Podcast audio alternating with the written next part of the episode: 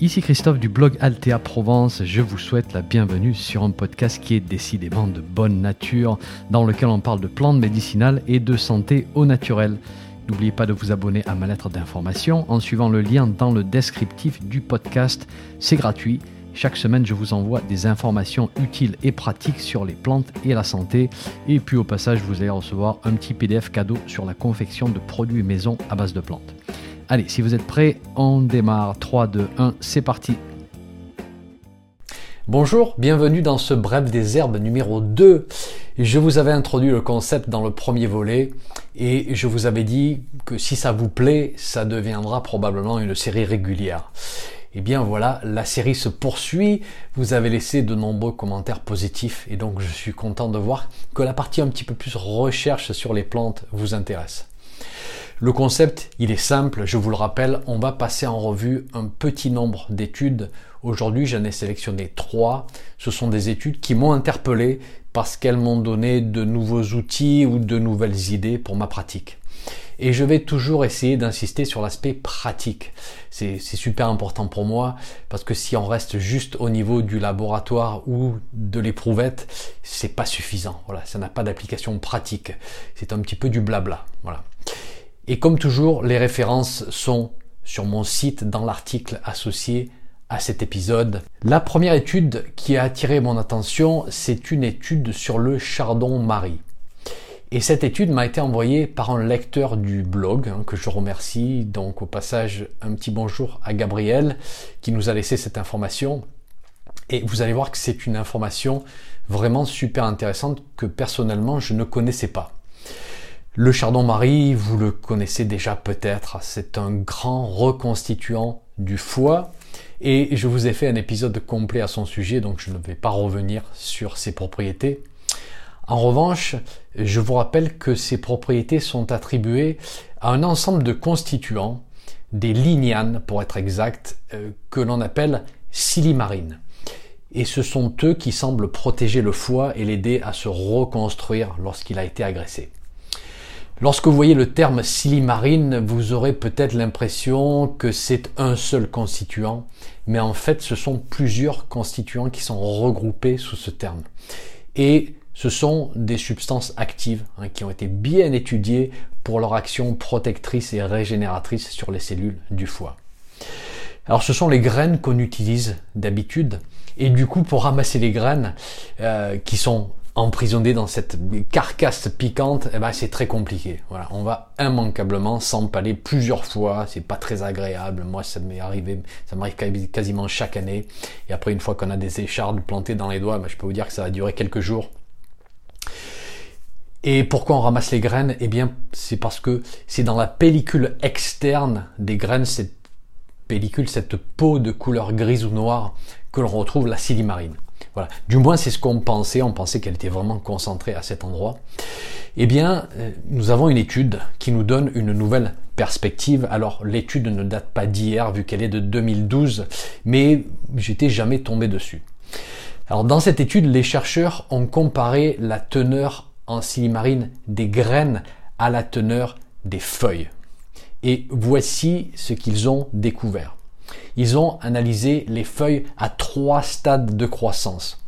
Avant l'apparition des fleurs, à la floraison et à la fructification, c'est-à-dire lorsque les graines sont disponibles sur la plante. Et les plantes en question euh, ont été cultivées en Égypte pour cette étude. Alors le stade qui fournit le plus de silimarine dans les feuilles, eh bien c'est avant l'apparition des fleurs. Voilà, ce qui paraît logique parce que à la floraison, il y a un appel des constituants vers les fleurs. Et puis ensuite, lorsque les graines se développent, eh bien, il va y avoir une forte proportion de silimarine qui va migrer dans les graines, qui va se retrouver dans les graines. Donc déjà, si on utilise les feuilles, on va les récupérer avant la floraison. Ça, c'est un point important. Ensuite, en ce qui concerne la concentration, eh bien, lorsqu'on ramasse les feuilles avant la floraison, elles contiennent un cinquième de la silimarine des graines par unité de poids. Et ça peut paraître faible, mais en fait c'est plutôt excellent quand on y pense. Parce que on peut ramasser beaucoup plus de feuilles par plante. Les chercheurs ont effectué un petit calcul par superficie de plantation et voici ce qu'ils nous disent. Pour une surface de plantation de 4000 m2, ils ont obtenu quasiment 14 kg de silimarine dans les graines et 23 kg de silimarine dans les feuilles. Bah oui, parce qu'il y a beaucoup plus de feuilles en poids que les graines. Et puis je peux vous dire que les feuilles sont largement plus faciles à ramasser. Alors que faire de cette information? Eh bien je peux vous dire que personnellement, je vais commencer à, utiliser, à expérimenter avec des feuilles. Euh, alors il faut savoir que la silimarine est peu soluble dans l'eau et donc l'infusion va probablement extraire peu de silimarine. Il vaudra mieux en faire une teinture, c'est-à-dire une macération alcoolique, ou alors on peut manger les feuilles en aliment. Alors attention, il faut bien avoir découpé toutes les parties piquantes. Il euh, faut faire au moment où les feuilles sont jeunes et tendres. Euh, je ne les ferai pas cuire parce que on sait que la silimarine est abîmée par la chaleur. Donc moi, voilà, quand je prends tout ceci en considération et vu que j'aime bien avoir des stocks dans mes placards, je pense que je vais en préparer des teintures des feuilles. Donc voilà, moi c'est le genre d'étude que je trouve super excitant. Alors oui, ce qui nous excite, nous passionnés d'herboristerie, hein, c'est assez atypique. Et euh, il est clair que si vous faites une soirée entre amis, par exemple, il vaudra mieux parler d'un sujet un petit peu plus euh, léger que les feuilles de chardon-marie histoire de vous éviter un grand moment de solitude. Eh oui, c'est du vécu. Ma deuxième étude, elle parle d'une plante euh, qui s'appelle la petite renouée Persicaria minor. Euh, c'est une petite plante vivace de la famille des Polygonacées. C'est une plante qu'on trouve dans plusieurs régions de France. Alors, il n'y en a pas chez moi dans le sud-est. Et c'est une cousine d'une plante médicinale qu'on connaît un petit peu mieux et qui s'appelle la persicaire, Persicaraga hydropipère. Et ça, la persicaire, c'est une vivace qui pousse dans des zones humides, parfois des zones semi-émergées, dans les ruisseaux par exemple, des, fossés inondés. Et je vais vous dire un petit peu plus tard pourquoi je vous parle de la persicaire. Mais pour l'instant, on revient à la petite renouée. Alors, dans cette étude malaisienne qui a été faite en 2020, euh, randomisée et contrôlée, euh, on a donné des capsules d'extrait sec de petites renouées ou un placebo à un groupe d'adultes entre 60 et 75 ans.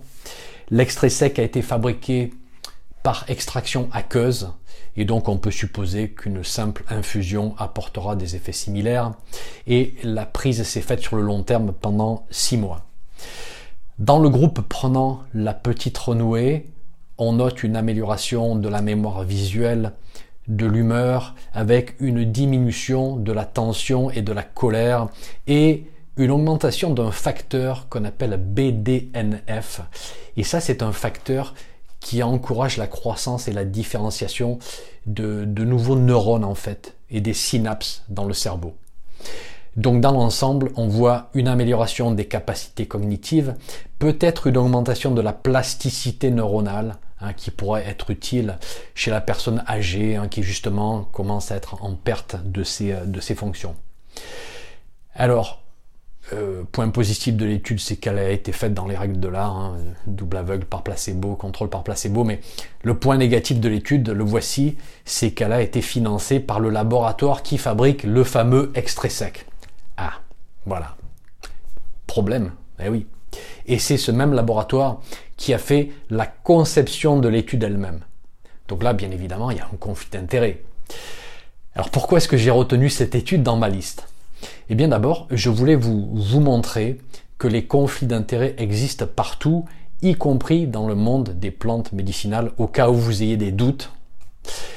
Mais aussi parce que si le laboratoire a décidé de fabriquer ce produit, en principe, c'est pas pour rien. En principe, ils ont fait d'abord des recherches au préalable et ils ont trouvé des données intéressantes qu'ils vont vouloir confirmer après par des études une fois qu'ils ont fabriqué leur complément. Donc en fait, à la base, il y a, souvent quelque chose d'intéressant et ça m'a mis sur une piste. Je pense qu'il y a quelque chose à aller gratter derrière cette histoire et, et qu'il y a quelque chose d'intéressant dans ce genre de plante Persicaria. Il est fort possible que ces plantes soient très actives dans l'environnement cérébral Et donc à ce stade, je me suis demandé si la persicaire, Persicaria hydropiper, qui est une plante assez classique en fait que l'on trouve dans certaines herboristeries françaises, on l'appelle le poivre d'eau. Je me suis dit est-ce qu'elle n'aurait pas ces mêmes propriétés? Parce qu'au moins celle-ci, elle est accessible dans le commerce. Alors les propriétés de la persicaire sont les suivantes. Elle est antioxydante, elle est anti-inflammatoire. On sait que le vieillissement cérébral est fortement influencé par l'inflammation et le stress oxydatif au niveau cérébral. Et on a aussi une étude qui montre que certains constituants de la persicaire, comme le bêta-cytostérol, pourraient améliorer les troubles de la mémoire pour certaines maladies, comme la maladie d'Alzheimer. Là encore, super intéressant. Donc au final, au travers de cette étude biaisée, j'ai glané des informations intéressantes. J'ai découvert une propriété au sujet d'une plante, la petite renouée, hein, que je ne connaissais pas. L'étude n'est pas fiable parce qu'il y a conflit d'intérêt. Donc ensuite, ça m'a réorienté sur sa cousine, beaucoup plus connue en herboristerie, la persicaire, et j'ai vu qu'il y avait probablement des propriétés très similaires. Voilà, quelque chose que je ne savais pas à la base. Et à une époque où on recherche des substances qui peuvent aider à accompagner le vieillissement cérébral prématuré et nous protéger contre toutes ces maladies neurodégénératives hein, qui font un petit peu peur, eh bien je vais probablement expérimenter avec la persicaire dont Valnet nous parlait déjà il y a 40 ou 50 ans pour les problèmes de retour veineux, pour les problèmes de calcul rénaux. Donc vous voyez, ça permet de générer de nouvelles idées et d'adapter des plantes qui étaient connues des anciens dans la pharmacopée à des problématiques nouvelles. Et ça, ça me plaît beaucoup. Voilà. Alors ceci dit, ça reste encore spéculatif à ce stade. Hein, on est d'accord, il faudra de l'expérience pour valider tout ceci. Ma troisième étude, elle est au sujet du sumac. Je ne sais pas si vous connaissez le sumac et son utilité pour les problèmes de stéatose hépatique non alcoolique. Alors ça, c'est une problématique que l'on voit de plus en plus lorsqu'il y a des problèmes métaboliques. Et on parle ici du métabolisme du glucose avec hyperinsulinémie et résistance à l'insuline. Tout ceci est souvent lié au problème de surpoids euh, et au long terme, ça peut se développer en, diabète de type 2. Donc très, très courant aujourd'hui, on appelle aussi le syndrome métabolique. Alors la stéatose hépatique, elle-même, c'est une situation sérieuse. On l'appelle aussi la maladie du foie gras parce qu'on voit une accumulation de gras à l'intérieur du foie qui va créer un, gros stress pour l'organe et qui peut progresser vers une fibrose. Et donc, littéralement, la transformation des tissus fonctionnels du foie, hein, des, tissus très intelligents qui vont se transformer au fil du temps en cicatrices. Donc des tissus qui sont qui ne sont plus intelligents du tout. Et puis ça peut euh, progresser vers une cirrhose et même parfois un cancer du foie. Donc le but, c'est évidemment d'agir sur le plus de leviers possible. Et dans notre monde, on va beaucoup parler d'alimentation, de micronutrition, d'activité physique et de certaines plantes médicinales qui peuvent aider. Alors quelles plantes hein Bonne question. On parle là aujourd'hui du sumac avec une étude iranienne de 2020. Le sumac, je pense que vous le connaissez peut-être, vous l'avez déjà probablement vu. C'est un arbuste, parfois qui peut atteindre la taille d'un arbre, et ce sont les petits fruits acidulés qui sont utilisés comme épices. On les utilise dans la cuisine de certains pays, pas chez nous en France, mais on utilise dans certains pays. Et vous allez en trouver dans les boutiques d'épices d'une manière assez, euh, assez facile. Et vous verrez aussi l'arbre ici et là dans différentes régions de France.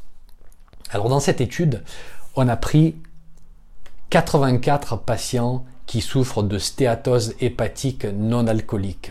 L'étude était randomisée en double aveugle avec placebo et les patients ont reçu soit 2 grammes de poudre des fruits de sumac par jour, soit un placebo. Et le tout pendant 12 semaines. On a aussi donné des conseils alimentaires aux personnes et on leur a conseillé un déficit de 500 calories par rapport à leurs besoins estimés. Donc ils étaient on leur a, dit de manger en, sous-calories.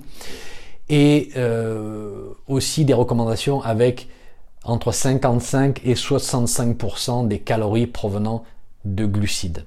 Alors là, bon, dans mes vues, autant de calories provenant de glucides, pour ce contexte-là, c'est juste pas une bonne idée.